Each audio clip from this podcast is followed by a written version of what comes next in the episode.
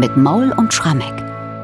21. Sonntag nach Trinitatis und Johann Sebastian Bach hat seiner Kantate für diesen Sonntag im Jahre 1724 einen ganz bekannten Choral von Martin Luther zugrunde gelegt. Aus tiefer Not schrei ich zu dir.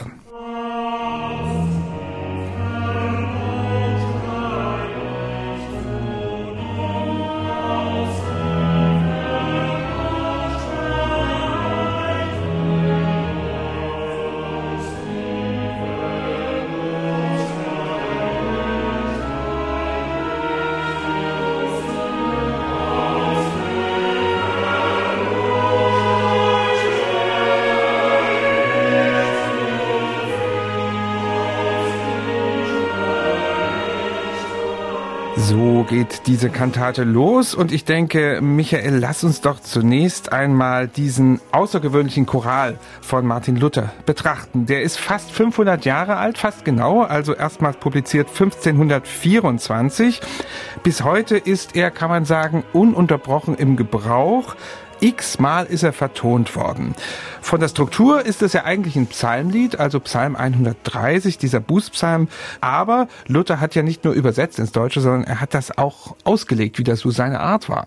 Er hat es ausgelegt, Bernhard, so wie es Luther eben macht ganz anschaulich, ganz didaktisch klug, was bedeutet das für uns? Und der Bußpsalm aus der Tiefe, De Profundis, ja auch in seinem Original einer der am häufigsten vertonten kirchenmusikalischen Texte, lieferte für Luther jetzt natürlich ein wunderbares Material, denn es geht ja tatsächlich in diesem Lied darum, dass wir Buße tun, dass wir um Gnade und Vergebung bitten, aber Luther will uns natürlich zugleich beibringen, Gnade, Vergebung ist nicht verdienbar, sondern wir haben einen gütigen Gott und dennoch tun wir gut daran, diese Buße zu tun.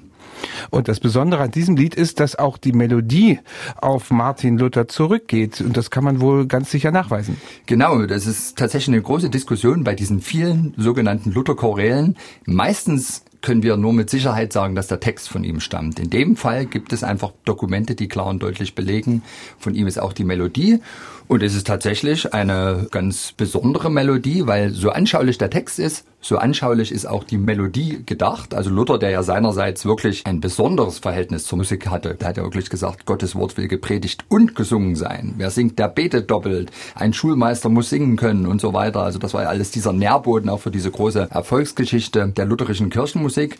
Er hat selber passioniert Laute gespielt und hielt die Musik wirklich für eine göttliche Kunst. Und dass er da Verstand hatte, zeigt die Melodie, denn sie bildet, wenn man schon auf die ersten Noten schaut, im Grunde den Text wunderbar nach. Der ersten Strophe, ne? Der ersten Strophe, das muss man dazu sagen, hast du recht. Aus tiefer Not schrei ich zu dir, Herr. Und die ersten zwei Noten, das ist ein Quintsprung nach unten, weil es nämlich erstmal in die Tiefe geht, also aus tief. Und jetzt geht's wieder die Quinte hoch.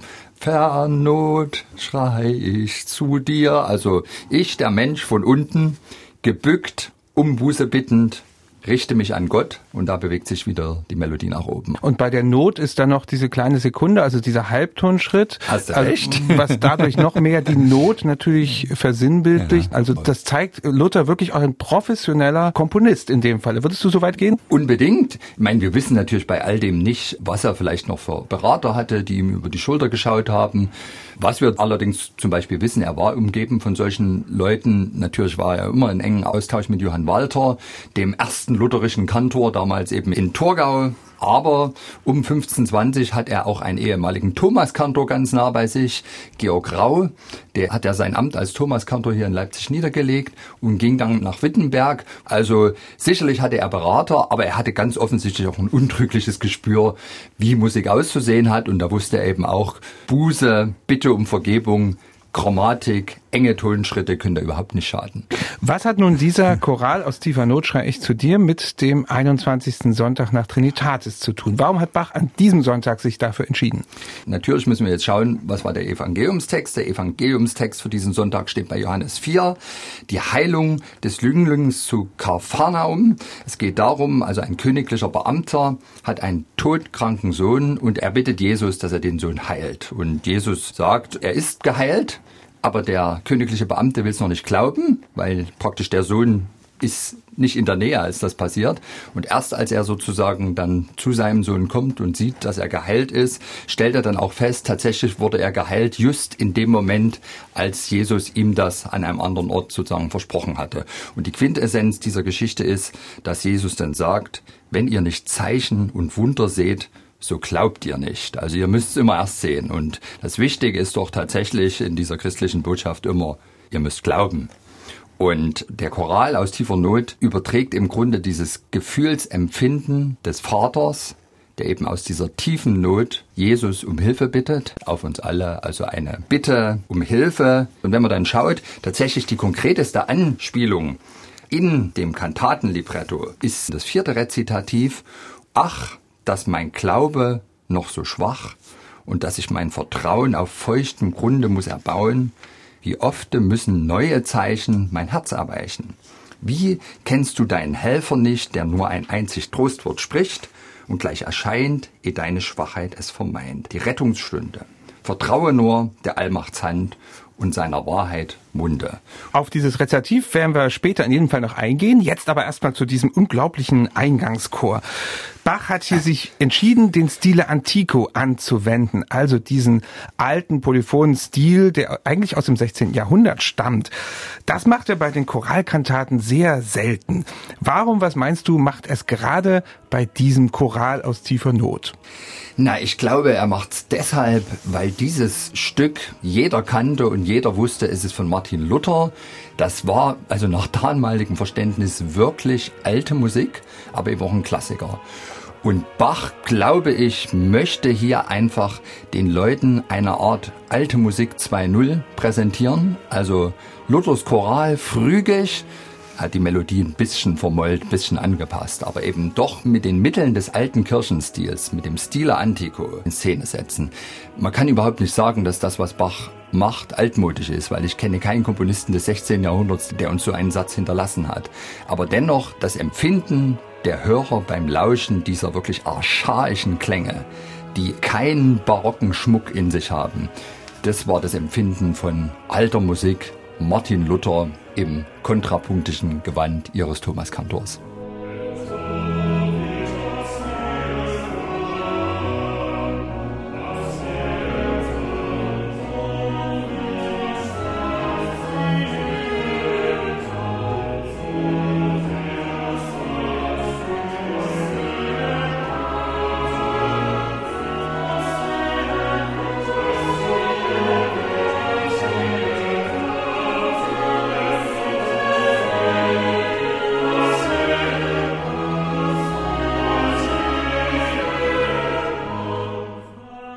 Ich finde ja sogar, wenn ich hier reinhöre noch einmal in diesen Eingangschor, das ist die archaischste Darbietung, die Bach überhaupt bringt, wenn er sich auf diesen alten Stil beruft.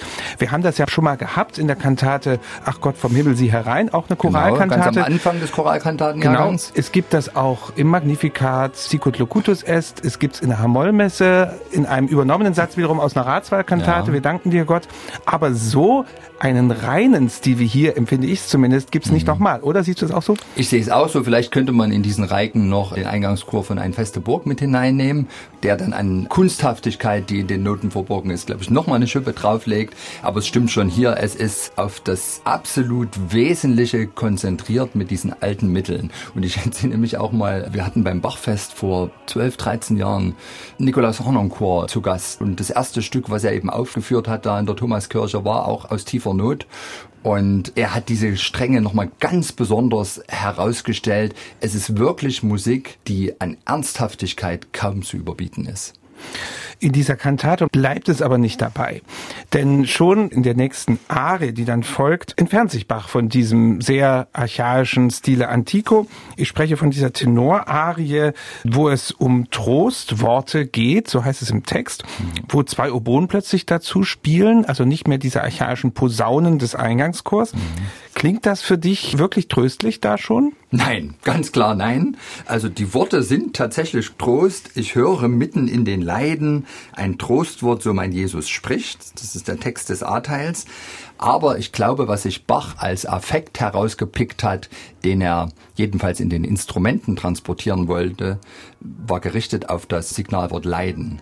Denn die Oboen leiden die ganze Arie. Das sind Seufzerfiguren, das klingt sehr passional, also auf einen Text, der irgendwo im Garten Gethsemane spielen würde, würde das auch sehr gut passen. Also ich würde mal sagen, tatsächlich textlich deutet sich der Trost an, aber der Büßer, der ja hier in dieser Kantate thematisiert wird, der leidet noch ganz gewaltig und zwar namentlich in den Oboen.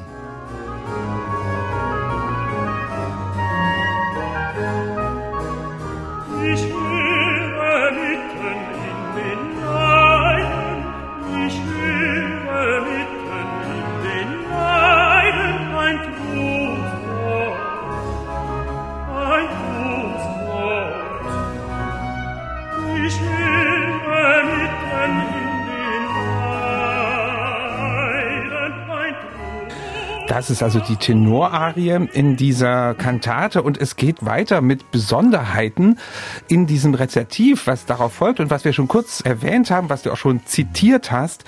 Da fügt Bach wieder eine bemerkenswerte musikalische Struktur ein. Geniestreich, wirklich unglaublich. Es erschließt sich erst so richtig in den Noten. Also der Text ist ja gerichtet auf diesen Umstand, dass jetzt der Büßer sagt, ach, dass mein Glaube noch so schwach und dass ich mein Vertrauen auf feuchten Grund muss erbauen. Also der ist schwach der vertraut nicht richtig auf Gott. Und das wird erstmal in der Gesangsstimme durch krasse Intervalle und durch eine Instabilität der Tonart dargestellt, die unglaublich ist. Also es fällt mir schwer festzustellen in den ersten Takten, in welcher Tonart sind wir eigentlich, weil wir permanent auf Wanderschaft sind.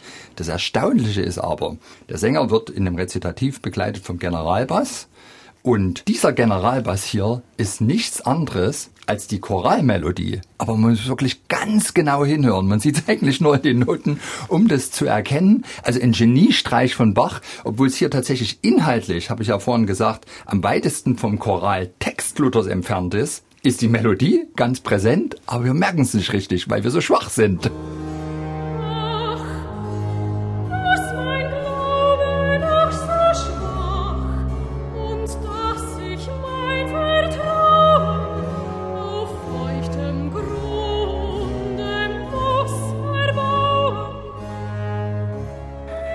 Ist also dieses Rezertiv mit dem versteckten Choral, mit dem mehr oder weniger versteckten Choral im Bass.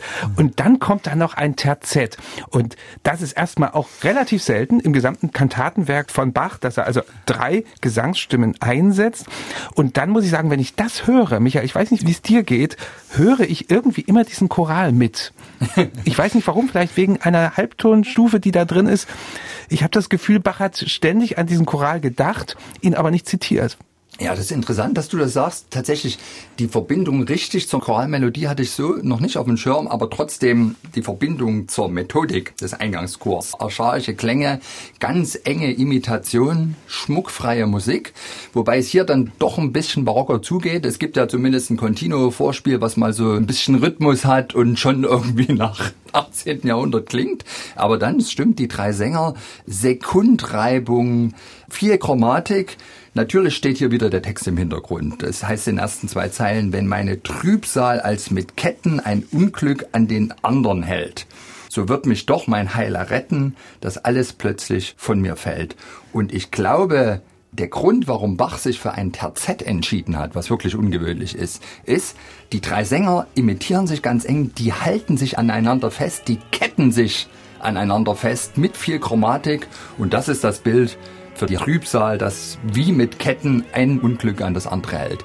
Das hat Bach hier ganz wunderbar versucht zu verkomponieren und sicherlich dann in Anspielung auch an die harmonischen Schritte des Chorals. Deswegen hörst du wahrscheinlich den Choral ich höre die Not raus. durch. Ich höre die Not raus, ja. die der Halbtonschritt ist. Mhm. Das habe ich ja ganz am Anfang schon gesagt. Und mir geht's immer so, das ist eigentlich das Stück, was mir, nachdem ich die Kantate gehört habe, immer sehr lange noch im Kopf nachklingt, weil es auch etwas sehr Einprägsames hat.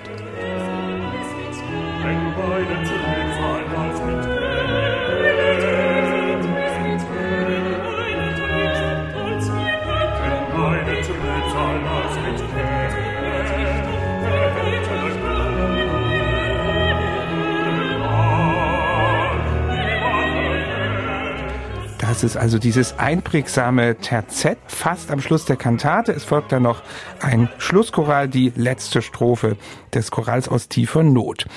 Ein kurzes Fazit, Michael, zu dieser eindrucksvollen Kantate, die Bach da komponiert hat. Bach hat ja etliche Luther-Choräle vertont bzw. in seine Kantaten eingefügt. Ist das hier vielleicht doch die reinste Luther-Kantate, die er hingelegt hat? Bernhard, du hast das perfekt ausgedrückt. Da kann ich eigentlich nichts hinzufügen. Es ist wirklich schwere Musik. Und es adelt, glaube ich, den Martin Luther auf eine Weise, die dem sehr gefallen hätte, weil Bach wirklich versucht hat, eine Klangsprache zu entwickeln, die jedenfalls aus der Sicht des 18. Jahrhunderts Luthers 200 Jahre alte Melodie in ein augenscheinlich ganz Luther-zeitgenössisches, hochkunstvolles Gewand gekleidet hat. Und diesem Urteil können wir uns 500 Jahre nach Entstehung des Chorals natürlich nochmal anschließen. Wir hören jetzt diese Kantate aus tiefer Not, schrei ich zu dir von Johann Sebastian Bach im Werkverzeichnis die Nummer 38 mit den Gesangssolisten Marie-Sophie Pollack Sopran, Melodie Ruvio Alt, Benjamin Bruns Tenor und Thomas E. Bauer Bass. Es spielt das neue Orchester, es singt der Chorus Musicus Köln, dirigiert wird das Ganze von Christoph Spering.